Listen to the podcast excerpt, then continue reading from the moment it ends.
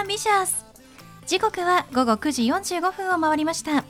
金曜日の夜いかがお過ごしでしょうか。パーソナリティの松野紗友子です。この番組ボーイズビーアンビシャスのコンセプトは夢を抱き語りそして行動に起こそうということで毎回さまざまな業種のビジネスパーソンがゲスト出演。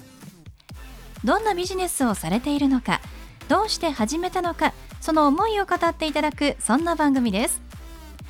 さあそして私と一緒に番組をお届けするのは柴田法務会計事務所の柴田純一先生です。先生よろしくお願いします。よろしくお願いします。さあ気づけば1月ももう半ばということですね柴田先生、はい、あっという間ですね。あっという間ですね。はい。ちょっとあの年末、まあ、年始から振り返って、はい、先生どのようにお過ごしになりましたか？はい。やはりね、うん、去年はコロナでちょっと皆さん少し沈んだ年でしたので、うんうん、今年に期待をしてね、うんうん、皆さん明るい今年にしようと頑張ってるっていう機運をね、はい、お正月も感じました、はい、えー、これをねみんなで盛り上げてね、なんとか元気に乗り越えようっていうところだと思いますね。そうですね。まあちょっと1月の初めはね、こう様子見で、まあ自粛されてた方も多いですけれども、やっぱりこう年始まってからは明るい話題とかもね欲しいと思いますし、私もまあ環境が整えばちょっと来月とかあの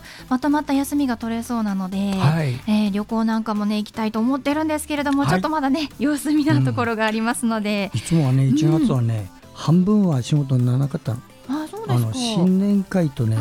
いろんなので呼ばれてね、はい、ところがね今年はねもうがっちり仕事できますね。逆に良かったですね。みんなやっぱりちょっと控えてる感じが、うん、ね忘年会もできてませんしね、うん、新年会もまだできてないのでね、はい、あの皆さんもぜひねちょっと様子見ながらね、はい、やっていければなと思っておりますよ、それでは第42回ボイスビーアンビシャススタートです。この番組は遺言相続専門の行政書士柴田法務会計事務所の提供でお送りします。それでは先生今夜のゲストのご紹介をお願いします。はい。今夜のゲストはこの糸屋の岩田真紀子さんです。岩田さんこんばんは。よろしくお願いします。こんばんは。よろしくお願いいたします。はい岩田さんは今日はリモートでのご出演となりますね。よろしくお願いします、はい、よろしくお願いいたします。さてこの糸屋という名前なんですがどういったお仕事をしていらっしゃるんですか、はい、私は主には印刷デザイナーをしております。印刷デザイナー、うん、はい。デザイナーさんの中でも印刷に特化しているということなんでしょうか？どういったお仕事になるんですか？もともとはチラシだとか名刺だとかそういった一般的によくあるような印刷物を作っていたりあとフリーペーパーなんかを自分で作ったりもしております。うんそうなんですね。え実際にこう、まあ、イラストも描きますし、そのカラー配置だったりとか、そういったことも担当されていらっしゃるんですか？そうですね。あの、イラストを描いたりすることもありますし、こう、デザインを設計したりすることもあります。うん、そうなんですね。ただのこう、なかなかこうペーパーレス化されている時代の中でこう印刷っていうとこう時代背景としてなんかこう減ってきたりっていう変化はありますでしょうか？そうですねもうことさらこのコロナになってから名刺の印刷とかなんかは特にぐっと減ったりはしてますね。だからいろんなものがウェブ化したりとかしている面もあると思いますけど全くなくなることはないでしょうけど減ってきてますね。はあ、やっぱりそうなんですね。確かにオンラインの名刺交換ってありましたもんね。はい、ね、本当に流行ったなというか、まあ、それがあの必要とされているということになって印刷って考えると、まあ、減ってしまったかもしれませんけれども岩田さんはその時代に合わせて何かこう変化というのはしていらっしゃるんですか？そうですね。印刷物っていうところだけじゃなくて私自身昔こうウェブサイトとかも触っていたこともあって今はこうウェブサイトを自分自身でコンテンツを作っていくっていうこともしています。あそうなんですね。いやこう時代に合わせてね、えー、まあ印刷だけではなくウェブサイトのコンテンツ制作をしていらっしゃるということなんですね。そうですね。具体的にはどういったコンテンツを作っていらっしゃるんですか？今現在売り中なものが就活系のウェブサイトです。あ就活終わりの方の就活でよろしいでしょうか？そうですね。終わりの方です。あそうなんですね。これどうして就活にスポットを当てたんですか？はい。あの私自身が思うのは就活っていうことがこう人生の夏休みの宿題のようなものだなと思っていてなかなかこう就活就活ってこう習ってられてもなんかやりたくないっていうどっちかっていうとねやらなくちゃいけないって言われると人間ストレスだなと思って、割とこう介護施設の方とかお会いしたりとかそういう就活の方とかもお会いする中で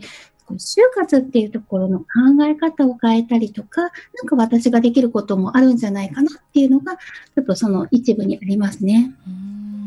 まあ、確かにやった方がいいよとはよく耳にねしますけれども、いざどうやってやったらいいかわからないとか、まあ、もうちょっと先でもいいかなと先延ばしにねしている方も多いかもしれないですね。そうですね。柴田先生の周りでもやっぱりこう、まあ、就活進めてると思うんですがされている方っていらっしゃいますか？はい、はい、あの皆さんあの自分のことの就活、うん、まあ就活というか後始末ですね、あのそれをねやはり真面目にやる方はきちっと時間かけてやってます。である方が私に聞きました、こんなに時間かけてある人は私ぐらいでしょって言ったから 遺言書を作る時ねその人言いました、いえ結婚の方が作ってるけど黙って作ってるからわからないだけなんですよ。確かにそうかもしれませんね。なかなか今遺言書作ってるとか言わないですからね。まあでもやっぱりその終わりの就活のきっかけになればいいなということで、うん、えー、岩田さんはまあ就活に関するウェブサイトのコンテンツを今制作中ということなんですね。あの岩田さんはどうしてその仕事を始めようと思われたんでしょうか？もともとあの印刷まず印刷デザイナーになったのもこう周りの方のママさんと私あの一応専業主婦だったんですねもともと。そうなんですね。あのあることがきっかけでこうフリーペーパーを作ることになりまして、それは私自身がこう子育てしてる時にあの居場所がなかったっていうのがあって、それがたまたまお寺さんとかで、こう、いろんな会をやっていて、そこにお邪魔していた時に、あ、こう、居場所があると、こう、子育てってすごく楽になるなって思ったので、それを伝えたくって、フリーペーパー、子育てのフリーペーパーをずっと作ってました。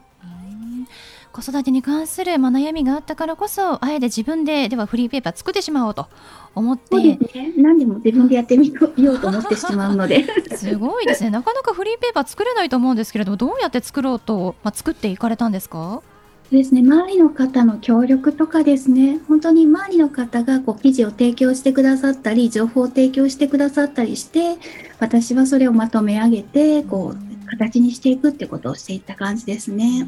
そうなんですね。まずはそのフリーペーパーを作った経験をもとに、まあ、紙ではなくウェブサイトという方法に切り替えて今ではコンテンツ制作に励んでいらっしゃるんですね。そうですね、もう紙もウェブも形が変わっただけで同じようなものだと私は考えています。表現の方法ですよね。まあ、でもウェブサイトを一から作るとなると非常にあの、まあ、人の力を借りたりあのお金がかかったり労力がかかると思うんですけれども、はい、今お一人で全部やってらっしゃるんですよね。そうですね。私は今あるこう材料をもとに何ができるかって考えるのが好きなので、もう今あるところで何かを作り上げるっていう作業で、こう手元にあるものを使って今はやっております。まあ、いつかはもっとすごくしていくためには一個ずつ段階を踏んでいくそういう方法も一つありかなと思っています。やる気さえあればこう何でもできそうなそんな気がしてきますね。そうですね。はい、もうなんかやる気あれば材料何もないお金がないみたいなのでいややってみればいいじゃんっていうのが、いつも私は思っています。はい、ありがとうございます。ではそんな岩田さんに最後お聞きしますが、岩田さんの夢は何ですか？はい、私の夢はもう子供たちが笑顔で夢を見続けられる社会を作ることです。私のやってることはすごく遠回りなことがほとんどなんですけど、その一旦1ミリでも2ミリでも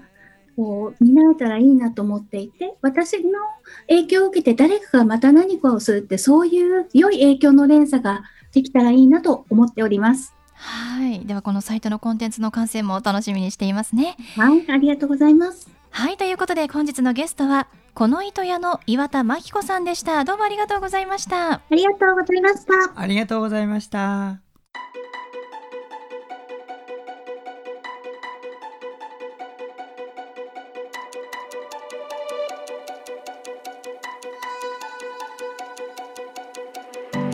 続いては柴田先生のワンポイントアドバイスです。では先生今日はどんなお話をしてくださるんでしょうか？はいこんばんは。遺言相続の専門家行政書士の柴田純一です。あなたのもしもの時の事前準備のお手伝いをして31年になります。今夜のテーマ、えー、先週と同じなんですが遺言書を書く時の注意点を1点ほどご紹介します。遺言書にね長男に全ての財産を相続させると書いた場合ああこれで私も遺言書作ったから安心だと思っていた。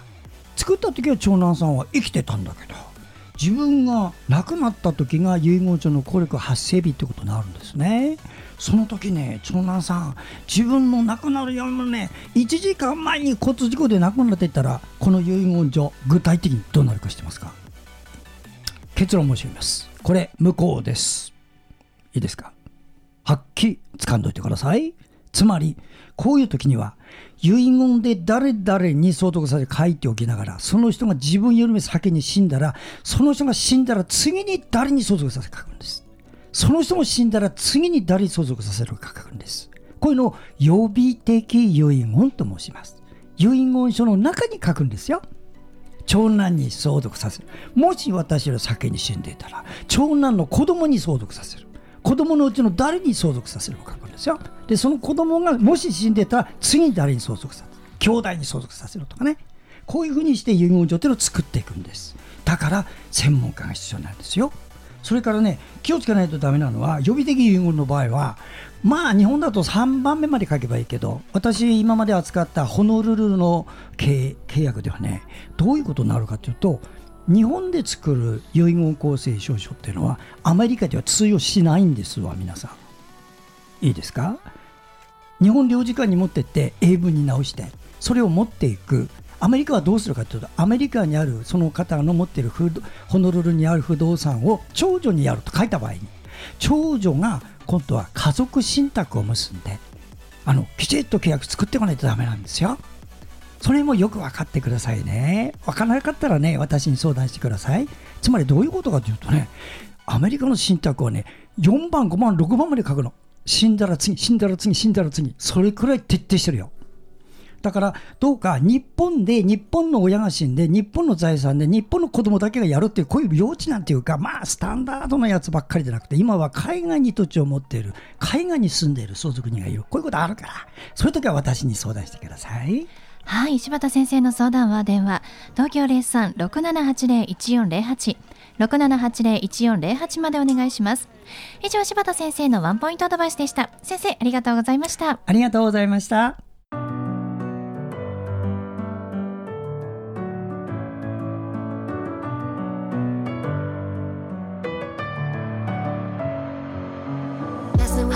ことでお送りしてきましたボイスビーアンビシャスいかがでしたでしょうか？本日のゲストはこの糸屋の岩田真紀子さんでした。愛知県からリモートでのご出演でした。ありがとうございます。印刷デザイナーとしてフリーペーパーなどの制作をしていらっしゃったということですが、まあ、これからの時代も兼ねてウェブサイトでのコンテンツ作りを今行っているということですね。今あるものを生かして作るというお話をお聞きできました。本日を楽しみにしております。それではまた来週この時間にお会いしましょう。お相手は松野紗友子と。柴田純一でした。それではさようなら。さようなら